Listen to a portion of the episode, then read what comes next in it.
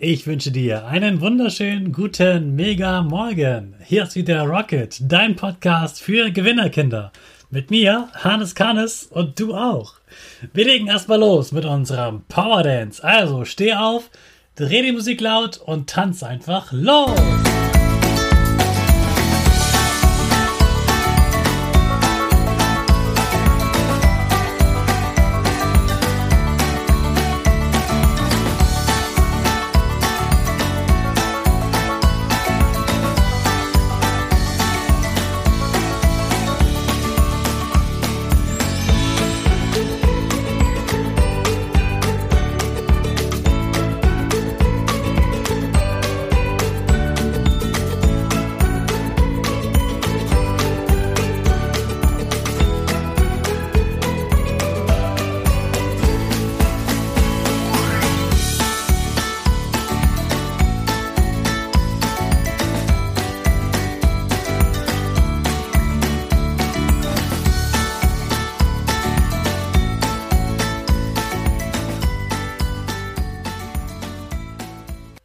Super, dass du wieder mitgetanzt hast. Jetzt bist du richtig wach und bereit für den neuen Tag.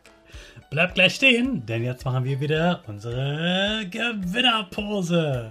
Dazu stellst du dich ganz groß hin, machst deine Arme über den Kopf, die Finger machen ein V und dein Gesicht lächelt ganz breit und die Nase geht ein bisschen nach oben. Super!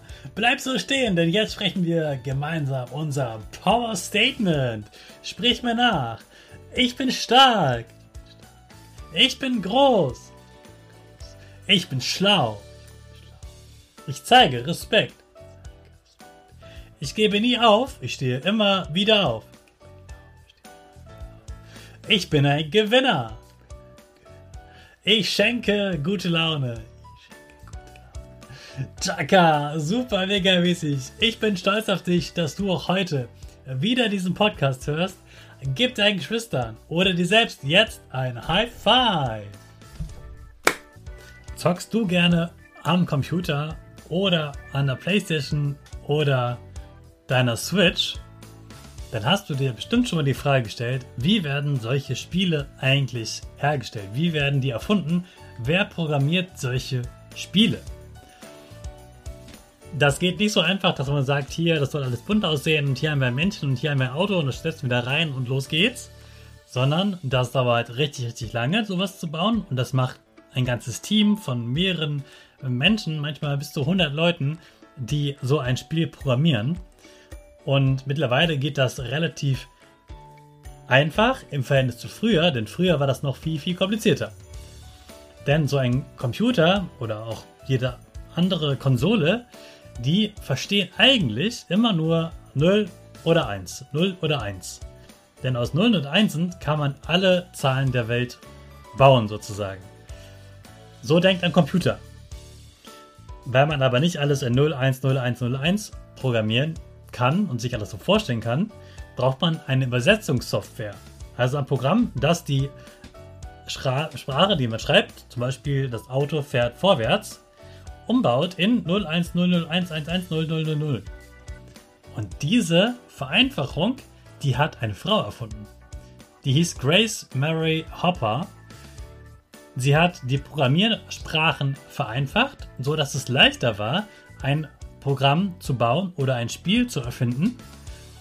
Und dadurch können mehr Menschen so eine Programmiersprache lernen und dann etwas daraus ähm, bauen, ein neues Spiel bauen.